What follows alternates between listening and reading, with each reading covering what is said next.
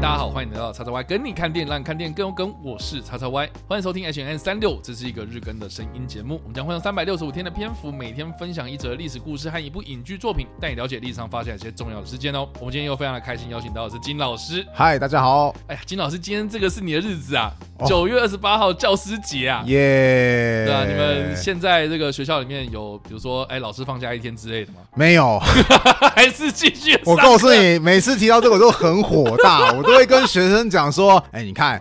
劳工有劳工节放假吧，对不对？我们教师有教师节没放假啊。然后学生说，其实我也也很希望放假，你放假我们不也放假啊？说我就是因为要教你们，所以我放不了假。哎，这个啊，谁要教师节都总觉得这是一个实际意义并不大的一个节日啊。对，我们今天来聊的这个历史事件呢，哦，是发生在西元前五百五十一年九月二十八号这一天呢，孔子诞生了。哇，对，那我们也是。是把这个孔子的生日啊，当做是所谓的教师节，嗯啊，就是要感念这个伟大的孔老夫子，是对我们的这个啊，这个 中国的历史教育圈来说呢，这个影响非常非常深远的，的确是很大的影响。对，反正我还蛮好奇几件事情的。第一件事情就是说，为什么我们会称呼孔子叫做至圣先师？好的，其实。最早期啊，孔子他是呃中国历史上的东周时代人物嘛。那周朝以前。其实教育这个东西只在贵族社会当中流传。有一句话叫做“这个礼不下庶人”，礼其实就是说啊，各式各样的规矩知识，哎，这个一般平民老百姓他们是碰不到的。所以政治上啊，还有一些专业上的一些技术啊，尤其跟政治相关、军事相关的专业上的技术，其实都是被贵族垄断的。那永远都是贵族当官嘛。那其实到东周时代，当时这个所谓的礼这个制度。已经逐渐的松动了，就是贵族制度也没那么牢靠了。这个时候，孔子他有一个很重要的意义，就是他是大规模的把。贵族的学问教授给平民的一个很重要人物，孔子他其实本人他自己就是一个贵族的后代。顺带一提，呃，以前不知道你有没有听过一个冷笑话，就说，哎，孔子的英文名字是什么？你知道孔子的英文名字是什么吗？孔夫子？不是，那个人说他的英文名字是 Johnny，为什么呢？因为孔子，然后他字仲尼，对，仲尼啊，他都讲讲。好，我知道这是一个很烂的一个笑话啊，但是那个什么，他其实我要讲的是他。仲尼仲他在国文课本当中曾经有教过，说通常叫伯仲叔季嘛，仲就是代表第二个意思，所以他是排行老二。对他排行老二，那是原因是因为他老爸，对他老爸叔良和其实也是鲁国的一个贵族，低阶贵族啦。那他老爸其实有一个儿子，但这个儿子他有一些残疾。那以前的贵族他要接受政治跟军事的训练，其实贵族就是要负责打仗的。以前呃，虽然说当官都是贵族。在爽，但是打仗也基本上主要战斗力也都是贵族来担任，所以我的儿子他残疾嘛，那他当然就没有办法接受军事训练嘛，那这个贵族的传承就可能出问题嘛，所以当时叔良和即便已经年纪很大，就想说不行，我一定要想办法再生出第二个小孩，于是他后来就找到了另外一个妻子，就是孔子的妈妈，叫做颜真在，这两个人就结婚了。顺带提，这是当年是标准的老少配，因为颜真在当时不到二十岁，然后可是孔子的老爸。他已经五十几岁了，对，两个人就结婚了这个样子，然后就诞生下来孔子。那其实孔子他就继承了这一套。贵族的学问，那前面也提到过，说当这个贵族制度开始逐渐松动的时候，他就有机会把这个贵族的学问也要推广他的理念，所以教授了很多的弟子。曾经有就说啊，孔子弟子三千多人呐，那很多人都是平民。那这些平民他们接收到这些知识之后，他们也学习，就是孔子广收门徒，所以因此贵原本只在贵族的学问，就变成平民老百姓也可以享受到了。这就是为什么他后来被人。称之为至圣先师，或者说哦，孔子是中国很伟大的教育家，因为他是一个很著名，把中国古代被垄断的知识，然后可以传授给平民大众的一个很重要的人物。哦，原来是这样。对啊，就是说他是我们的老师的老师的老师，是是是是，一直往上的那个最最最最高的那个老师。对对对对对对对对对对对，啊，就是这个原因。那当然啦，这个我们在讲这个孔子的生平事迹的时候呢，其实多多少少就容易提到说他带着他的这个子弟们哦，嗯，去周游列国。对。那我还蛮好奇的，那这段故事又是怎么样一回事？那其实孔子他是鲁国人嘛，那当他是贵族，那他以后来也有机会当官。那孔子他其实是一个蛮理想，而且是复古主义者。什么意思？就是他觉得说，我觉得这人世间最棒的政治制度，就是周朝初年刚确立的那个礼乐制度。对，那个是最棒的。那等下，那礼乐制度到底是什么？哦，礼乐制度简单讲就是，哎，每个人有每个人的身份，然后你就。按照你的身份过日子，像孔子，他曾经被人问到说：“哎，什么是一个该社会上该有的样子？”他就说：“哦，君君臣臣父父子子，就是当君王的你应该有君王的样子，然后当大臣的你应该谨守大臣的本分，老爸守老爸的本分，儿子守儿子的本分啊，大家就是各自在自己的社会的角色上尽自己的本分。那那个什么废话啊？那个今天来看说哦，这这不这不是废话吗？可是以前。其实它规矩定的很严格。举个例吧，就是像以前他为了要区别就是身份的尊贵程度，像如果你是全天下最尊贵的周王室的周天子的话，如果你要今天举办一个 party，你就可以一口气请六十四个人，就是八乘以八，六十四个人跳那个舞蹈给你看，这叫八佾舞。那如果你是比周天子更低一层，叫做诸侯的话，像什么鲁国的国君啊、齐国的国君啊，这些都是诸侯的君主的话，你就只能看三十六个人跳舞。然后，如果你是那个什么诸侯的大臣，叫做大夫的话，或者叫大夫的话，你就只能看十六个人跳舞。然后，如果你是到孔子这个很低阶的贵族的话，就是最底层的贵族的话，你就只能看二乘以二，就是四个人跳舞。顺带提，那如果你是平民。的话，你是没有资格看跳舞的，甚至贵族们他们可以使用就是钟，就是有点像铜钟这样的乐器，好去听聆听这样演奏。可是平民不可以，平民只能听丝弦的那种乐器。所以那个什么不同身份就有不同身份的差别，但是你要尽的义务也都不太一样。像刚刚有提到贵族，当然好像哦，当然这样，我享受的东西很多啊，但你也有。负责打仗的义务，这个打仗不只是所谓的内战，你还可能包含就是，哎，外族入侵，你要负责去抵抗。贵族你应该要去尽到这个本分或是义务。那平民老百姓虽然说你们好像当不了官，但是你们也有有一些相对应的一些权利义务。总之，大家就按照自己的身份好好遵守就对了。可是问题是在东周时代，这一套已经逐渐的就是已经被打破跟不流行了。像孔子他就曾经有一次就看到说，哎。鲁国的大夫，刚刚有说过的是，到大夫、大夫这个阶级的话，你最多就只能看到十六个人跳四乘四。结果那个什么，那个大夫他直接动用六十四个人去跳，就是看周王才可以那种动用利益。然后结果孔子就喊出一句我们现在都非常非常著名的话，叫做“是可忍，孰不可忍”，就是说这么个状况我忍不了啊，怎么可以这个样子？有点有点像是今天的市议员，然后结果他去享受那个总统的空军。一号这种感觉是，哎，你怎么可以违背违背那个什么规矩，违背到这种地步？就是当时已经没人要鸟了，所以社会上其实也是有一点动荡的状态，因为都是大家彼此各打各的，啊然后社会状况很混乱，啊所以孔子才会觉得说，如果我们恢复到西周社会最原始所设立的规矩，大家都好好遵守，那我们就可以回到比较和平或是比较安康安乐的一个状态啦。所以这是他推广的理念，但是很不幸的，没人要甩。他连鲁国的国君都不甩他，所以后来孔子觉得说啊，我在鲁国推广这一套没市场怎么办？好，鲁国待不了，那我去其他地方，于是就开始。开启他所谓的周游列国的那段时间，不过很惨的一点是，事实上证明不是鲁国人不想理他，是全部人、全世界人、全当时中国人、全周朝人，没有人想要理他，所以他好像流浪了好几段时间之后，还是返回到鲁国。但是周游列国它最大的一个意义，除了就是留下非常多孔子的一些言论，当然啦，我相信学生们应该会觉得很差，就是想说，就是你这个家伙一天到晚讲一些废话，才害我们考试要考那么多那么多东西，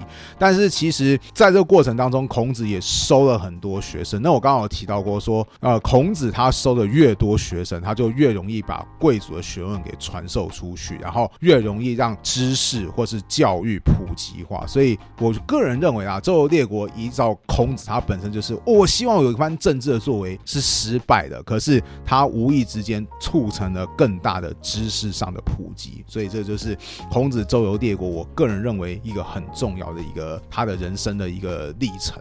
其实我们刚刚有提到那个什么义呀，哦，它其实就是中文啊，那个怎么讲？一个人字旁嘛，在一个八，在一个肉嘛。对对，就是这个这个字啊，它其实就是平方的意思嘛。是对，所以我们讲八亿五。六亿五其实就是八八六十四，然后六六三十六嘛。是是是，对对，就是刚刚那个意思啊，就是说呃一个方方块阵的感觉，就是我排八个人，然后横向排八个人，然后再排八排这样子，就是呃六十四个人这样一起跳，然后。我刚还蛮好奇一件事情，就是说，因为这种八亿五，你刚刚说是这个所谓的天子才能够对才能够看的表演，是。可是我们现在在祭孔的时候，不是还要跳八亿哦？所以我其实觉得，我每 其实我告诉你，我每次看到这那个就是孔庙嘛，就是教师节嘛，我们台北市也有孔庙嘛，然后就要请人进去跳八亿五的时候，我每次都觉得，哎，其实孔子本人应该会很不爽这件事情，因为他其实是最低阶的贵族，只能看四个人。对对对对，他应该是不能看八亿五，他只能看二亿五。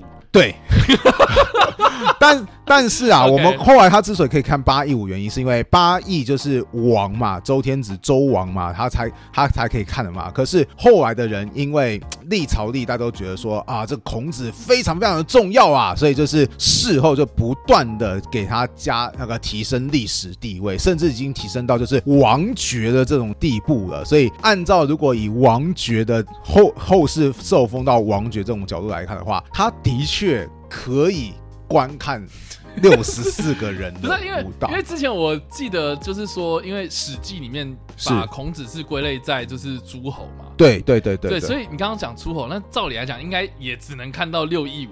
哦，因为那个，因因为那个什么，这个家风是一直到明朝、清朝都还有持续给他加封上去，所以他的历史地位是是不断的提升的，甚至后来就是好像历朝历代孔子地位到底高到什么地步？就是历朝历代会说啊，他们就一定要找到一个像我们也有叫做衍圣公制度，就是说啊，就是要把孔子的精神拿给继承下去，所以前一代的衍圣公过世的时候，那孔门就要有新的一代去继承，就像是。孔孔家的大家长啦，哈，反正就是啊，然后啊去谨记这个孔子的精神啊，所以直到现在，我们中华民国还有对岸都是都还有延续这个叫衍圣公的系统。当然，现在因为没有古代的官制，衍圣公这个官职被取消，可是的确两岸。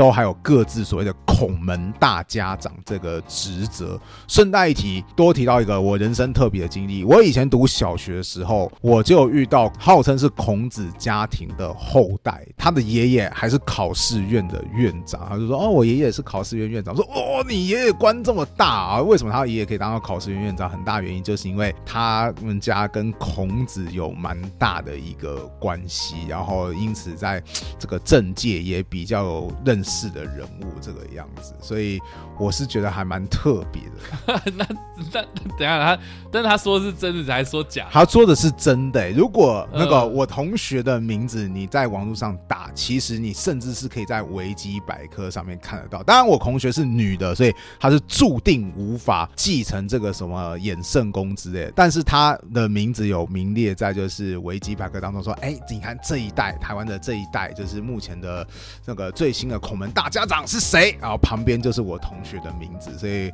直到现在我都会觉得说，啊。这个人跟人就是不太一样啊！没想到他的祖先这么的拽啊，对，所以很神奇，非常神奇的一个人，这个经历。所以他现在是第几代啊？他现在是第几？我我没有问他，这太长了，起码七十几代。现在孔子的子弟，你就想看一路这样流传下来，七十几代，我印象中已经到七十几代，甚至可能更新到我忘记是没有到八十代，反正七八十代跑不掉。对我现在看维基百科了，嗯，他现在这个排到了第七十九代。是是是是是，我们看到的是这个。韩国非常著名的男演员叫做孔刘啦啊，对，有吗？他是吗？他 自己写的，我也不知道，是不是啊？好吧，哎，你看孔子的身份到底有多尊尊贵到连韩国人，就是因为他后来的儒家思想真的也有段时间随着中国文化四处扩散，所以成为就是所谓的东亚各国。很容易就是很多人去接触到的对象，所以你看，连韩国人都来特别来沾孔子的光，所以孔子，好吧？所以前阵子不是韩国人还说什么孔子是韩国人吗？啊，我觉得那个很。我觉得有些东西其实是误会的报，有个误会的报道啊。对，像像以前曾经有个消息，不是说端午节有人说啊，韩国人也先申请端午节是他们的哦，韩国人什么东西都是他们的。其实我要跟大家讲，韩国人那个当时韩国人只是申请说他们端午节，因为韩国人真的也有端午节，而且他们发展出自己的特色，就是他们有端午节有一个活动。OK，他们是申请那个活动说，哎，这是我们的那个端午节的一个延伸活动，是他们，他们没有申请说端午节。也是我们韩国人创造的，这是那个什么？有些媒体他断章取义，标题杀人法才搞成这个样子的。或者说，你也知道，我们就好像有什么英国研究，有段时间也是韩国说法，也是蛮常出现的。所以应该不至于到那么夸张。当然，如果韩国人硬硬要说孔子是他们的话，那就只能只能被历史打脸了。我这么说？我说这只能被历史打脸。对啊，人家鲁国人啊，又不是韩国人。对啊，人家是山东人啊，对，山东山东大叔。对。山东的，好了，我们接下来介绍的电影呢，是在二零一零年上映的一部算是古装片啊，叫做《孔子决战春秋》。是。那呃，如果大家有看到那个中国大陆的翻译的话啊，他们的片名就直接叫做孔子啊。嗯。因为台湾就是在这个发行的时候呢，就是为了要做一些区别啊，所以就是加了一个决战春秋这样子。对。那不管怎么样啊，这部片它最大的特色就是由这个周润发来饰演孔子。嗯。那我自己个人呢，觉得怎么？好像有点怪，你觉得怪的原因是在哪边？因为因为我们对于这个周润发的印象就是，赌神吗？高进？对 对对，赌神啊，然后身上披了外套啦，然后或是比如说替身杀手啊，或是演杀手啊，或是那个小马哥啊，对小马哥，然后或是什么有病就该吃药，对之类，就是他是一个那君王啊，一个大大师风范那种感觉这样。嗯，可是他也演孔孔子。嗯。啊，就是感觉好像有一点点落差啊，但是呢，这部片有另外一个特色啊，就是说他有找来这个周迅是。来演这个卫灵公夫人这样，嗯，对，那哎，这个其实好啦，我可以接受，我可以接受，就周迅比较有那种古典美嘛，是是是，但不管怎么样啊，就是这部片它主要是截取了这个孔子他的一生当中的这个大概在五十几岁啊，他去出任这所谓的中都宰，这个算官职吗？对，鲁国的官职，对。鲁国这个官职，还有他去周游列国，然后直到他七十几岁病逝这段过程，哦，作为这部片的这个主轴。所以你要叫决战春秋，好啦，就是 你一定要硬灌上这个春秋战国时代这样的感觉，这样的意思。我觉得他可能是因为 不知道是不是电影的翻译者，还是就是定名的人，他有看这部电影，因为这部电影很前半段，其实其实我我有朋朋友就说，哇，他当初看这部电影，哇。这部电影当中的孔子也太怪了吧！战斗能力爆表哎，就是因为在这部电影当中，孔子他既有领兵打仗，他甚至还有跟人家比射箭这个样子，然后好的确是战斗能力爆表的状况，所以他可能就因此取了一个决战春秋。但我想跟大家讲说，就是如果你看到说哦领兵打仗的孔子，或是会射箭的孔子，其实是非常符合真实历史的状况，因为真的假的？对，因为我刚刚有说过，就是贵族他们要受政治还有军事。的教育，那顺带一提，他们就是有六项基本能力，就是六艺嘛，礼乐射御书数。其中御是指驾驶马车，为什么？因为以前战争的主力在春秋，主要是以驾驶马车为主，然后一个马车上面有三个人，分别是驾驶，还有就是右边手嘛对，弓右边是，然后右边跟左边各自站一个弓箭手，以及就是拿着一个就是长兵器互相戳来戳去的人。所以那个什么驾驶马车，可以对于一个贵族来讲是最基本的军事。素养。那刚刚有又有提到说他们要啊射箭人嘛，所以刚刚有说礼乐射这个射其实就是指射弓箭的意思。所以所以你说孔子他很会射箭，这点可能是没什么太大的问题。那你说他会领兵打仗，那他是受贵族训练啊，他有懂军事，有这个可能。对，而且其实孔子的弟子也的确有领领军打仗过的记录。然后而且啊啊子路啊，还有就是里面里面有个人叫冉求啊，然后。那个什么，事实上就是后来有人就去问说啊，我没想到你打仗技术那么厉害。他是问冉求啊，就是孔子的弟子，然后就说我没想到打仗技术这么厉害。结果冉求就直接说，和我打仗的技术是我的老师教给我的。所以那个什么可以看得出来，孔子他你说他懂兵法，这也不是不可能。而且历史上的孔子就是不同单位的换算，最起码他大概在一百八十八公分到两百一十公分之间，对他他非常非常的高，所以。你那个才会有人才会有人说一个笑话，就是孔子曾经说过一句话：“无道以一贯之。”嘛，有人说“无道以一贯之”是什么意思？就是你要让别人懂我的道理，很简单，就一拳给他灌下去，无道以一贯之。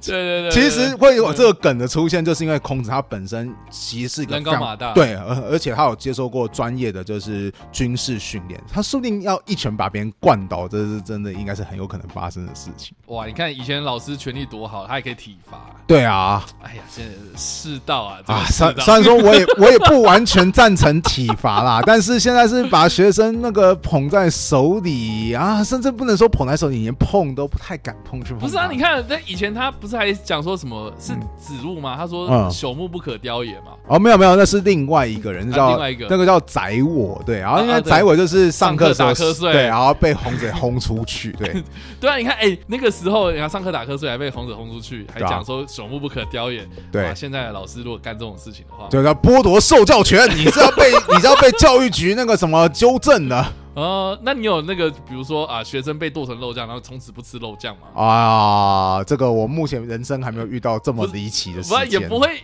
好啦，总之就是你看以前那个老师的状态，就是跟现在差很多。但不管怎么样啦，我们回到电影。呃，金老师，你有看过这部片？有，我有看过这部片。那那你推吗？我基本上还蛮。